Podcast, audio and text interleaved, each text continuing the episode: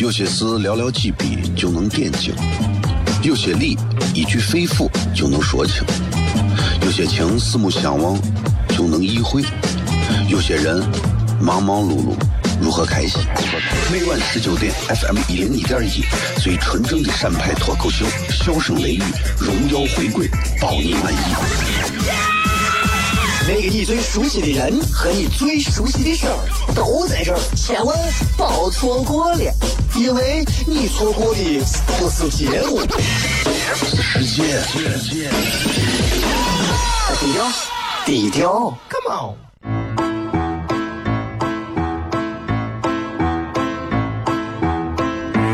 作为一个女人，这辈子最大的追求，不就是自己幸福、有人疼吗？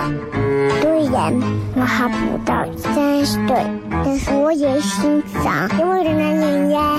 每天晚上十九点，FM 一人一点一，下心言语，你得听听，哈哈哈哈，吓死你呀！我猜的。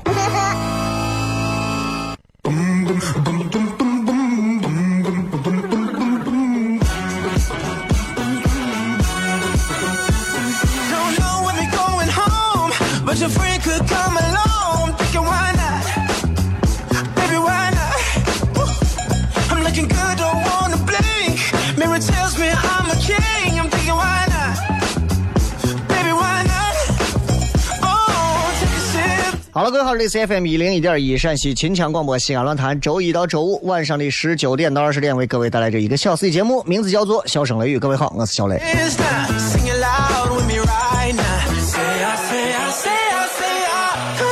礼拜二继续给各位来骗一骗。呃，今天礼拜二啊，一如既往炎热。这你看，从上周的周日、周一开始到这周，这连着已经快十天了，西安是高温不断啊。虽然说中间好像下了那么一会儿暴雨或者咋的，还有这个你看在南郊的朋友有的还车被淹了，但是大多数的朋友还是晒得着不住啊。哎呀，问题就来了，问题就来了。各位，我还是希望大家的心态调整好，因为阳光一旦要是离开我们，或者说突然有一天温度降下来，我们可能还会怀念这种热一点的温度。人啊，是真的不好说的。哎，你现在是七月份，现在是七月份，八月份、九月份你再看，一旦要是说，一旦要是说这个天气开始凉了，大家就会说，哎呀，好怀念那会儿可以穿着比基尼和超短裙在街上转的日子。Oh,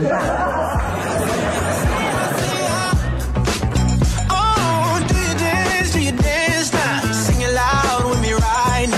Say I, say 人生啊，总是有很多难以琢磨的东西，所以才会有保险公司这样一个啊。我媳妇前两天给我买的保险啊，说老公啊，我说咋了？啊，我给你买的意外死亡险。真的，我说真的，受益人呢？他说受益人是我。我说能为你造福也算是我的一点贡献吧。然后他接下来问我，我媳妇问我一句话，她说：“老公，你说除了电视上说的，你说到底什么才算是意外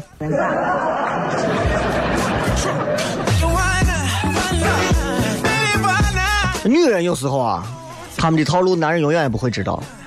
女人有时候你说，哎呀，小动物好可爱啊，那些虐狗虐猫的都该死，对吧？一个个的菩萨心肠，哎呀，慈眉善目的女娃，啊，吃起肉来的时候，啊，就是这。我之前跟个女娃一块去吃饭，不要问我是哪个女娃啊，反正跟个女娃去吃饭。然后女娃说：“咱，啊说雷哥，咱不要不要吃了，你去我屋，我给你做。”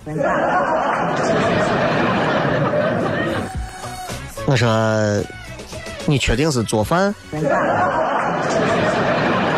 陪她到菜市场买了一条活鱼，结果呢，很少见女娃杀鱼杀的很利索的，拿着刀半天，舍不得杀。我说：“那咱不行，咱出去吃算了。”他说：“哎呀，不是，关键你看鱼这么可爱的，我舍不得杀。”我说：“那是这，那你要是舍不得杀的话，你咱就不要吃了，咱把你买的这鱼咱养起来。”他想了想，不是我说舍不得杀，那要不然是这吧，咱不要杀了，咱直接扔到锅里炖吧，省得他遭罪。这女人啊，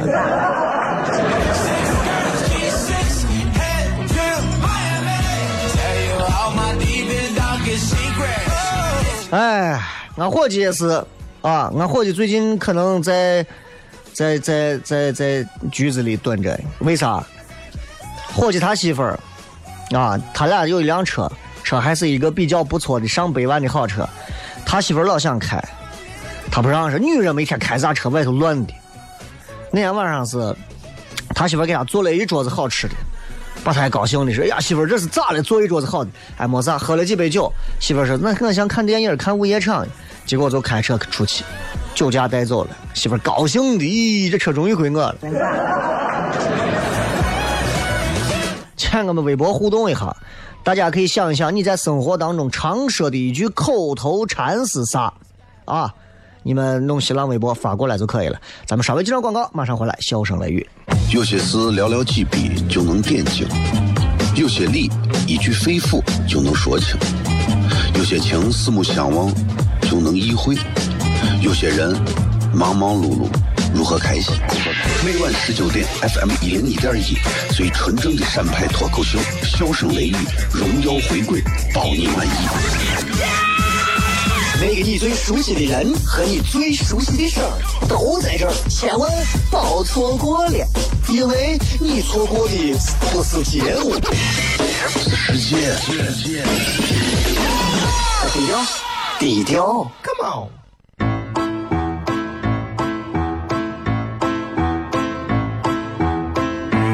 作为一个女人，这辈子最大的追求不就是自己幸福、有人疼吗？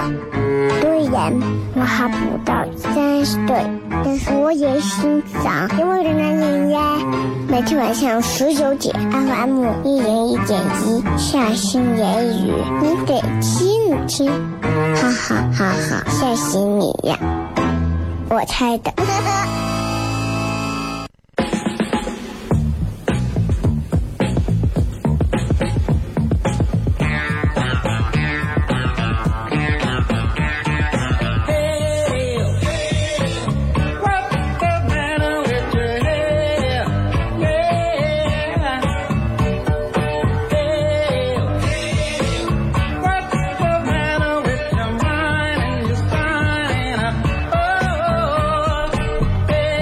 迎各位继续回来，笑声雷雨，各位好，我是小雷。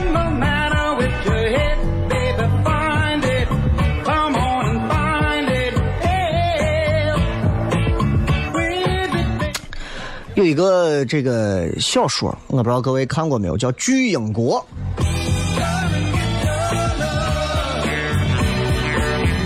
大家有没有人看过啊？武志红写的啊，这个《巨婴国》。就这个《巨婴国》，说实话，我还没有完整的读完啊。讲的是个啥事情？咱们抛开来说，巨婴啊，抛开来说一下，这个到底巨婴是个啥意思？现在现在现在很多人好像，现在好像人好像很多人都在说，什么是巨婴啊？巨婴啊！当然，第一个指的巨婴啥意思？就是比较大的婴儿，啊，知道吧？这。心理滞留在婴儿水平的成年人称为巨婴，这是我们现在讲的一个解释。所以今天因为接着今天突然扫到这本书的封面了，我一想，哎，这可以跟大家谝一谝巨婴，就跟大家聊一聊啊，这个所谓的这个巨婴到底是哪一种是巨婴啊？到底哪些人是巨婴？到底哪些人算是正儿八经的这种巨婴的心态？咱们这样说说，很多人觉得我才我才不会巨婴，我咋巨婴？网上有一个很出名的一个帖子啊，说什么是巨婴？他是这样举例子的，我觉得还挺深的，细思极恐。怎么讲呢？他说，就是成年人啊，首先说啥是巨婴？成年人表现的像个孩子，这是巨婴。然后呢，他就开始讲说，他说有一天，他说我在商场里头逛，看见一个啥？看见一个双层的婴儿车，双层婴儿车的底下是一个可能两三岁的一个小女娃，上头是个婴儿，两个人手上都有一个球，这个球呢大概就是玩的球嘛，就是成年人头部的大小。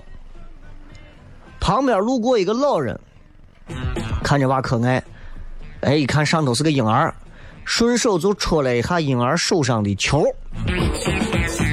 然后呢，让婴儿就受到了一个来自球的，结果不在婴儿预料之中的力。婴儿正玩着球呢，突然有这个球嘚碰他脸一下或者咋，婴儿马上开始声嘶力竭的哭吼，然后用尽全力猛砸这个球，试图破坏这个球。你们仔细想一想这个画面和动作，一个婴儿在啊啊啊在玩呢，突然这个时候，嘣，有人过去戳下他的球，他把他那个球拿着在这开始砸，开始甩。婴儿这么做破坏力不大，但如果一个成年人也是这样呢？其实仔细想想，挺害怕的。婴儿为啥会这样？婴儿他跟从着一种所谓的及时快乐原则，我开心我就开心。所以人家为啥说孩子都是最快乐的，对吧？孩子想笑就笑，不想笑就不笑，喜怒皆宣泄于第一接触者。孩子正高兴你正玩呢，结果你突然过来把他东西拿走或者咋，他他直接就生气就哭。他不会去思考拿走我东西的人是不是我的领导，或者是不是我不能生气的那个人，他不想。他不去思考社会准则，他也不去思考道德层面的东西和背后的利弊因果。所以很多人说：“哎呀，羡慕孩子，因为孩子啥都不顾及。”但是从成年人的角度，我们来看这个事情，为啥说现在有很多人是巨婴？有时候别人可能就是跟你开个玩笑，跟你表示友好，但是呢，你以为他要抢你的东西？那你想，你抢我东西，那我就要毁掉我手上的东西。细细想想，这种心理很害怕，很害怕。就现在很多年轻人啊，巨婴年轻人啊，就跟刚才这个文章当中说的这个婴儿一样，可能受不起一点打击，情绪还很大啊，这就是所谓的巨婴。啊，很多人在说，那巨婴有啥恐怖的嘛？那这是一种心态而已嘛。我跟你讲，你看啊，一个婴儿如果受到了伤害，第一个反应是反击，因为婴儿对反击，他这个反击对球没有威胁。但是成年人，比方你正打篮球，你有人把你的球一把抢过来，直接操了一一下上去，直接把球踩爆。为啥我们说孩子有时候犯错？婴儿犯错，对吧？你，你，你再犯错，你这个错不能造成太大威胁，你最多就是扒了你爸一手，啊。但是，一旦你成为一个成年人，再犯婴儿犯的低级错误，你会对身边人造成伤害。问题就在这儿，就是成人造成这种给别人带来的伤害之后啊。成人会有啥悔恨自责的感受？比方说，随便举个例子，哎，你今天别人要拿你个啥东西，你不给人借，后来别人都走了，你想想呀，呀，我今天是不是有点抠门了？我在，你就给人家借就完了嘛，呀，有点对不起人家。巨婴心理的人是不会有这种想法的。哎，用网络现在流行一句话：宝宝没有错，知道不？凡是这种心态的人，我们都可以归结为巨婴。宝宝没有错，错的都是别人，对吧？哎，所以这就是我们今天要跟大家聊一聊关于巨婴的这个问题啊。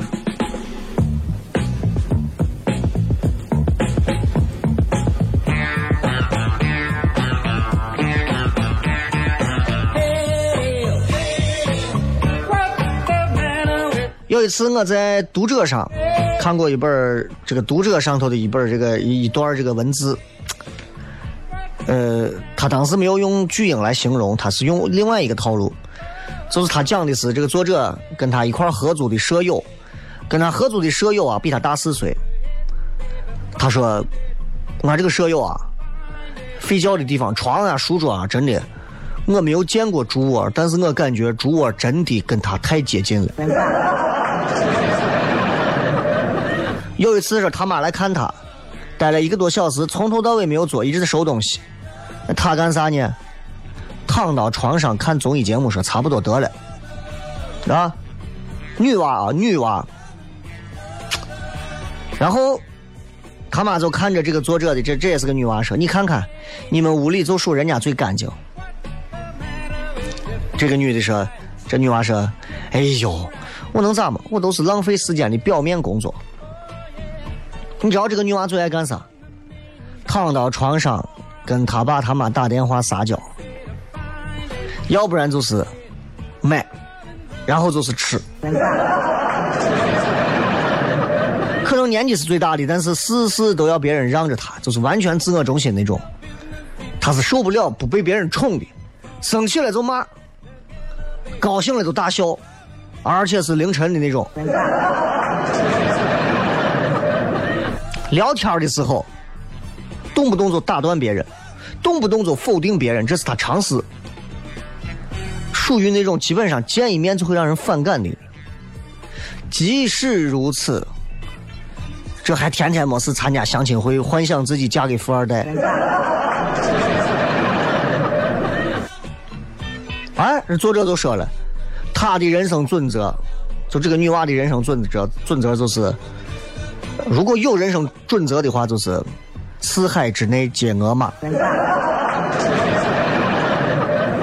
啊，我想要咋咋咋咋咋懂，我就想咋懂。然后呢，搬走了。搬走了，搬走之后，作者就说：“我还是经常会想起他妈马不停蹄整理房子，他瘫在床上的样子。后来有人说问起对他的评价，他说我张口就想说他就是个 SB。但是他说我沉吟了片刻，我改口说：哎，他就是个婴儿。各位，各位。”如果有人说你是个婴儿，你想一想，等不等同于这两个字母？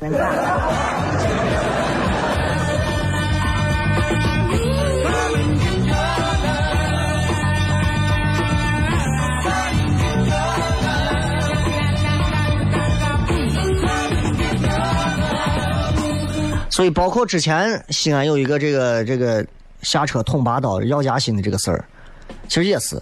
你从媒体报道报道的那些资料来看，姚嘉欣虽然大三了，这娃也是婴儿嘛。他爸是军人，军人管的就比较高压，他也没有自我意志。咱现在很多娃也是这样，父母管也没有啥自我意志，决定都是父母做的，他连身体的支配权都没有。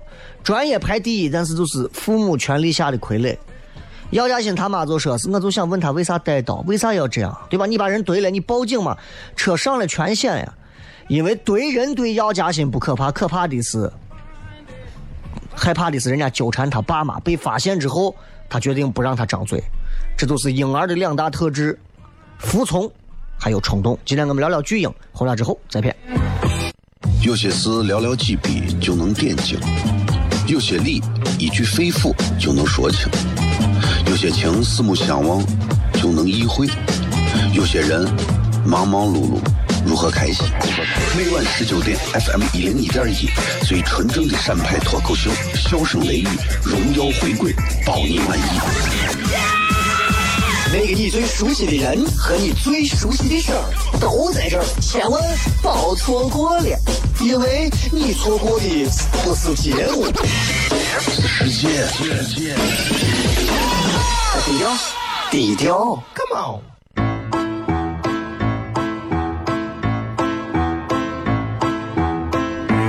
作为一个女人这辈子最大的追求，不就是自己幸福、有人疼吗？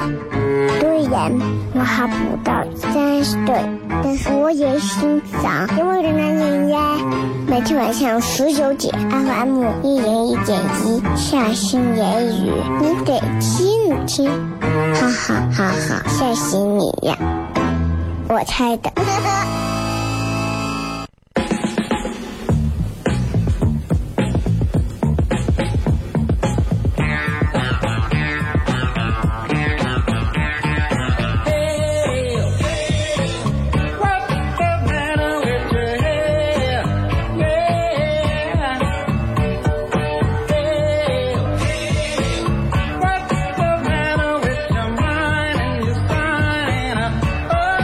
欢迎各位继续回来，笑声雷雨，各位好，我是小雷。今天我们聊一聊，到底什么样的人是符合巨婴的特质？刚才我们说叫加心、服从、冲动。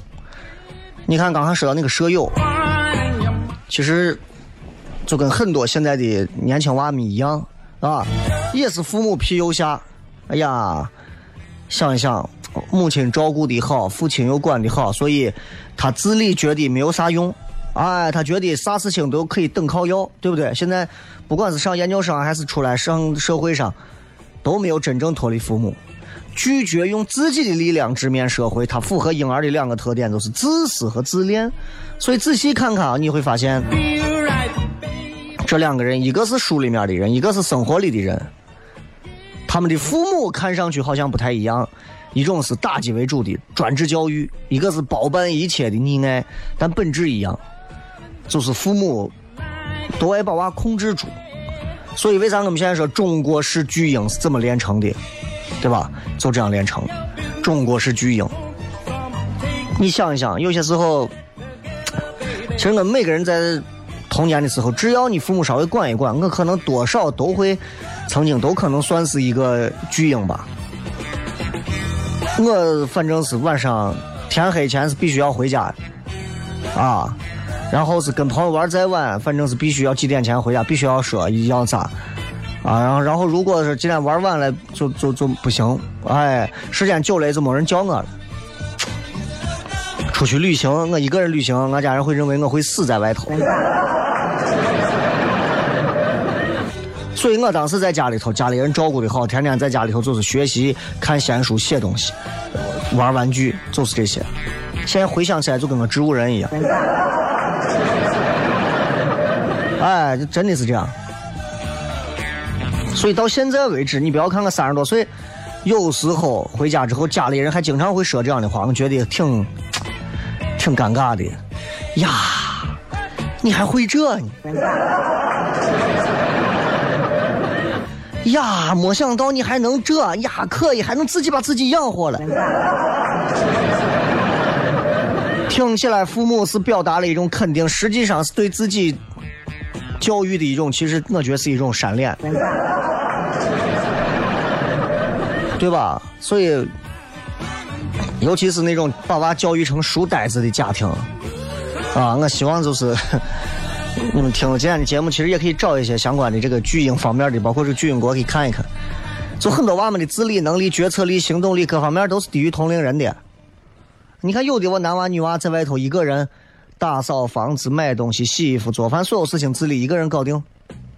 有的人是吃饭、睡觉、上厕所，其他啥都不会。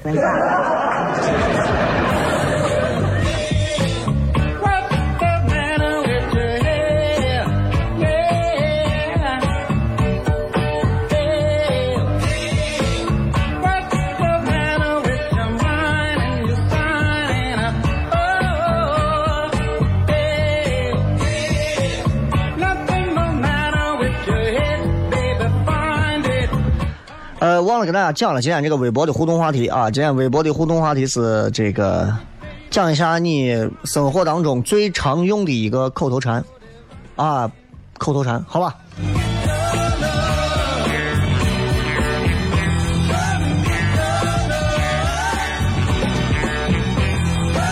就是这个《巨婴国》这个书，反正看过，很多人问我看啥书，我觉得其实值得一读啊，其实值得一读。就这个书里面讲述到一些人的这些一些事儿，我觉得其实每个人都值得读一下。你们不要总想着说看到某个人觉得别人谁谁谁是巨婴，其实我们每个人又何尝不是呢？对吧？嗯，我没有看完，我就做一个简短的一点儿我认为的看法，就是巨婴就是那种他认为世界上的一切万物啊都在我的控制里，哎，包括说你看。我跟其他人相处，我一旦要是有了权利，我马上要求所有人要绝对的服从我。仔细想想，我们是不是这种人？现在你可能还好啊，现在你可能还好。你想想，突然有一天，你先比如说，你先，你先，你先马上当上了一个非常大的官儿。哎，具体啥官你自己想。突然当上一个很大的官，你是不是要求身边人必须绝对服从我？如果是的话，就证明你确实挺巨婴。啊，我其实自己内心多少都有一些这种偏执分裂。比如说啥是偏执呢？作为一个有巨婴心理的人，他的判断、他的意愿，他必须坚持。哎，啥是分裂呢？容不得并存，好就是好，坏就是坏，好和坏在一起不可能。就是黑，白就是白，咋还有灰的？那不可能。不同意见不可能，对吧？所以他们会活在极端的两种感觉里。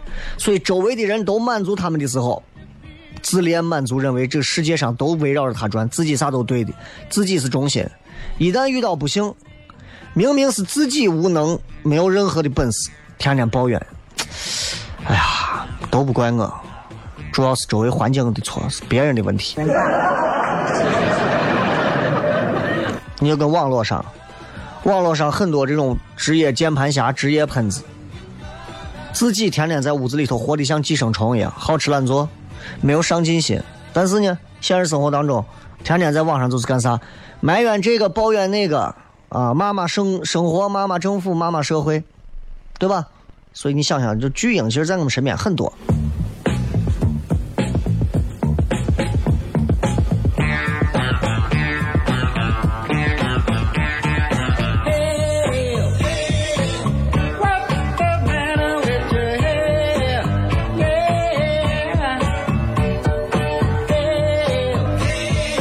所以，如果你们问说，哎呀，我觉得巨婴就是什么什么样的人？其实我有时候细细想想，我觉得啥是巨婴？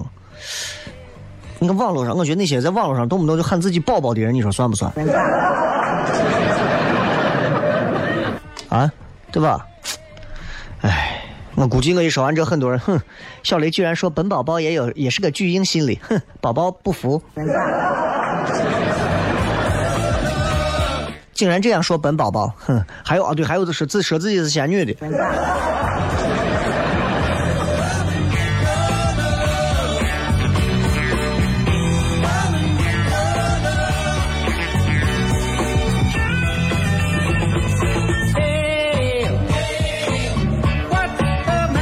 再看一下，咱们刚才有一个人发了一个微信说：“雷哥，啊，这本书我还没有看。”但是我赞同你的观点，这微信上的这个叫什么不可明明啊，说虽然我还没有看，但是我赞同你的观点。我觉得如果我有一天要是当大官了，我身边人必须服从我，不然我就推出去一个个都毙了。有时候我也在，我也我也会想，我说如果让我有一天手握权力，会是什么样的一种感觉？我要是手中，你要是有权利，你会怎么样？对吧？哼，那天在网上看了个段子，老段子啊，挺好玩的。说跑去买矿泉水，老板拿一瓶那个什么农夫山泉矿泉水，多少钱？两块。上面不是建议零售价不是一块五吗？我不接受他的建议。这就是人家的权利，你知道吧？对吧？还有那种段子也是。啊，司机，出租车司机，你不知道？我以前给咱市上的领导开车，巴结我的人多的跟啥一样。我我不自由，我跟你讲，你你放个屁，你都得三思后行。你，所以我现在就出来，我现在开出租车，我现在自己出来跑车，收摊，我想干啥干啥，没人命令我。师傅前头左转，好的。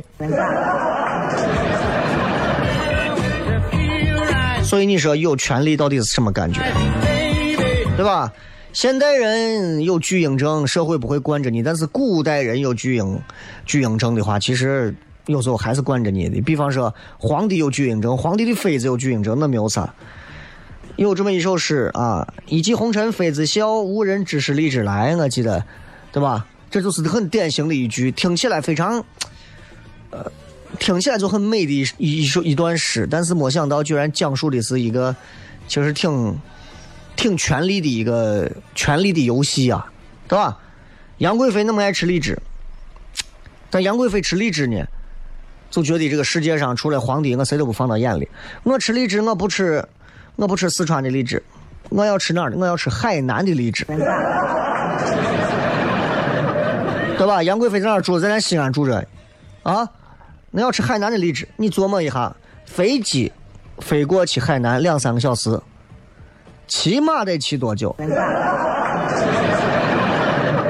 对吧？几千里，运的慢了，荔枝就烂了。下令，就唐玄宗干的事儿嘛。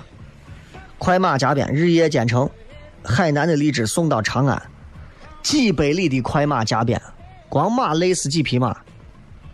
就是当时人们以为说，哟，这么加急的快马，这是干啥呀？送的是军情要令吧？结果是啥呢？为了让我的马子妹子笑一下，送的新鲜的水果荔枝，就是个这。所以你想一想，对吧？啊，你们要把这个诗，其实作为西安人，你要会会这个诗，不能光是无人知是荔枝来啊！你这个诗你得学会。长安回望绣成堆，山顶千门次第开，一骑红尘妃子笑，无人知是荔枝来。没有完呢，后面长着。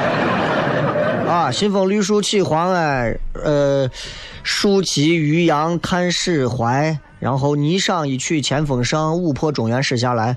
万国笙歌醉太平，一天楼殿月分明。云中乱拍庐山舞，风过重峦下笑声。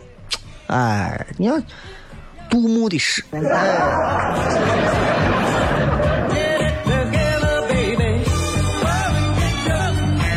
今天跟各位聊一聊关于这个巨婴心理、巨婴思想啊。借着这个诗，借着这个呃这本书，然后也引到了这个关于权力的这些东西上，就是跟大家随便聊一聊。因为这个社会现象现在很多，八十岁都有这种社会现象。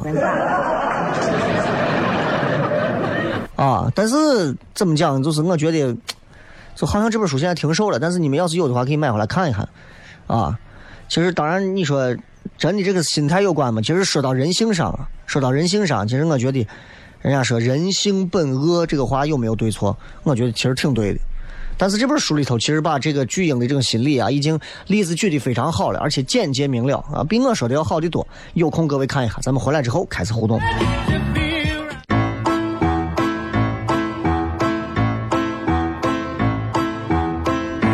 作为一个女人，做背最大的追求不就是自己幸福、有人疼吗？虽然我还不到三十岁，但是我也心脏因为人男人呀。每天晚上十九点，FM 一人一点一，下心言语，你得听一听，哈哈哈哈，吓死你呀！我猜的。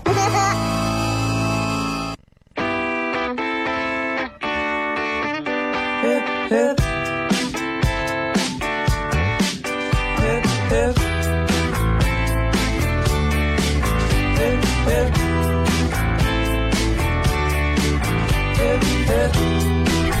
迎各位继续回来，笑声雷雨，各位好，我是小雷。我们来看一看各位发来的一些好玩的这个留言啊。今天我们来讲的是这个口头禅啊，但是我要提前说明，就是那很多人的口头禅就是脏话粗口的这种，我就不念了啊，肯定会有。呃，我现在看打开手机看一下啊。啊，果然一半都念不成。就你们都知道西安话念不成的那些大概都是啥，对吧？我这咋各种？为什么说可以呀你？啊，这个口头禅确实还挺，啊，我还挺钦佩有能说这样口头禅的人。可以啊你？你看这种口头禅就是对于别人的一种佩服啊、钦佩的这种感觉油然而生。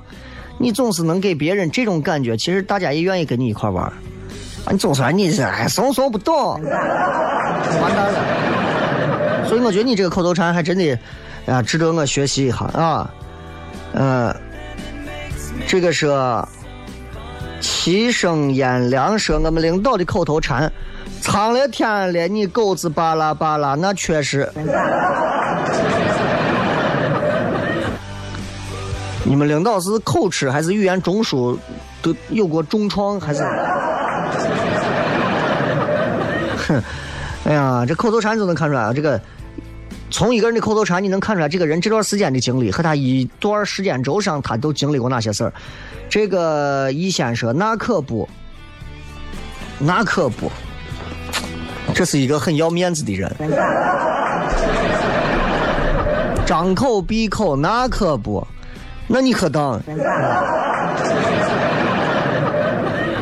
啊，从某个程度上来讲的话，说这样话的人其实特别希望能够别人认可和赞同他的立场和观点，特别重要。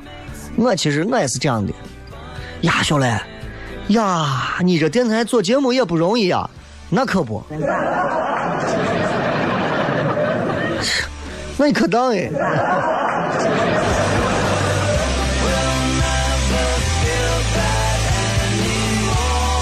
这个舍本逐末说：“不要窃喜当下，自己的一生有多少债，终究是得自己赎不回不见的。”你这个口头禅有点生啊！哎，你这个口头禅有点拗口啊！别人的口头禅可能一句话：“哎呀，那可不。”到你这儿，你这，哎呀，不要窃喜当下，自己的一生多少债，终究是得自己赎不回不见的。你你真的你这个，你这个口腔系这一套构造啊，跟正常人可能还不太一样。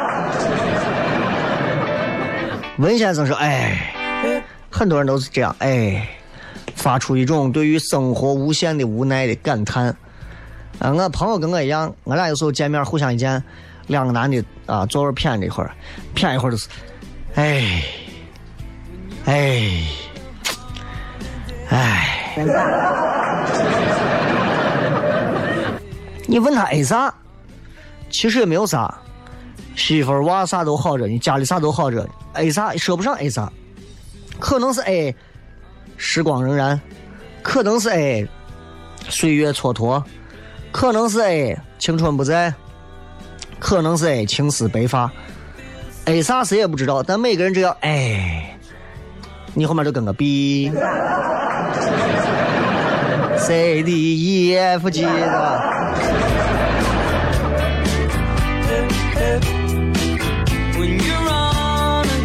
这个是神经病，口头禅说神经病。这个人的特点啊，就是就是咋说呢？就是你想一个人的口头禅，如果老是神经病啊，神经病啊，这个人首先他有自己非常独到的观点和看法，他经常能站在一个不同于其他人的一个角度和立场上去看待同样的一件事情，所以这个人很有可能会成为一个意见领袖。因为他会首先把别人都当成神经病。啊，杜十娘说：“我跟你说，哎，我跟你说，啊，这个话可以引申出来几种。一般说，哎，我不是在这喷，他就是在喷。我跟你讲实话，他肯定是不讲的实话。”我跟你说，我跟你说句真话，我跟你说句掏心窝子的话，你放心，他肯定没有掏。哎，真的，我不骗你，哎，我都不挣你钱，你都把我钱挣没了。这种，包括我跟你说，我跟你说，我跟你说。我跟你说，为啥一个人总是在说话前一定要加一句其实没有意义的强调自己的词？他是想让自己站在一个双方对话或者多方对话的一个更重要的位置，想让别人对他有更多的关注度。哎，我跟你说，我跟你讲，你听好了，意思就是你都听好，pay attention。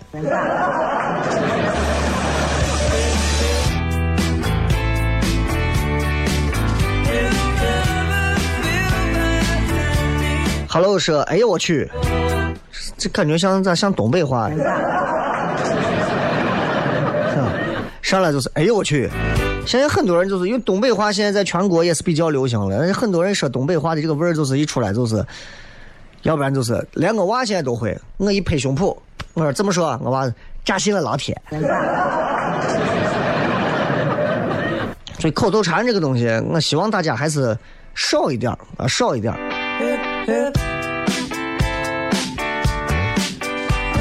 这个是厉害厉害厉害啊！总给总说厉害，把厉害当成口头禅，这是一个什么什么什么一个情况呢？就是意思是你你是一个典型的一个认猫族，见啥都认猫，见谁都服软。哎，厉害厉害厉害厉害！哎，我今天把饭吃完了，咦，厉害厉害厉害！厉害！左右互搏说，我常说这句，你知道不？说这个话的人就是真的，生怕别人不知道，生怕别人错过了自己的某条某条信息。我跟你说啊，这是你知道不？哎，那小雷他们前段时间上中央电视台了，你知道不？哎，然后听说最近微博上有好几号都在推，但是所有人都把糖蒜写错，你知道不？真的，我是服的，就是就是咱现在有些号啊推啊，快来看小雷怎么怎么。第一，视频也没有给人发全；第二，糖蒜铺子都能写错，老把我写的跟卖泡沫的一样。这个说，我常说的一句话是：哎，你咋是个你咋是个这？啊，这个就是有一点啊，你就急于想要让别人去站在你的立场和站到你这一方。哎，我觉得没有必要。但这个口头禅啊，西安人常说，西安人常说口头禅有一句话，说句难听话，我就知道这句话啊，真的会很难听。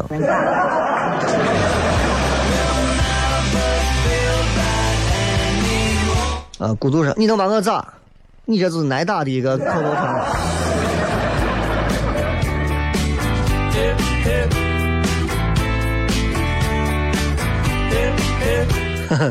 还有很多人说：“哎呀，为啥我家蒸馍好吃？清朝末年慈禧吃过，慈禧你知道不？” 好了，咱们最后时间送各位一首好听的歌曲，结束我们今天的节目。这里是笑声雷雨，咱们明晚不见不散，拜拜。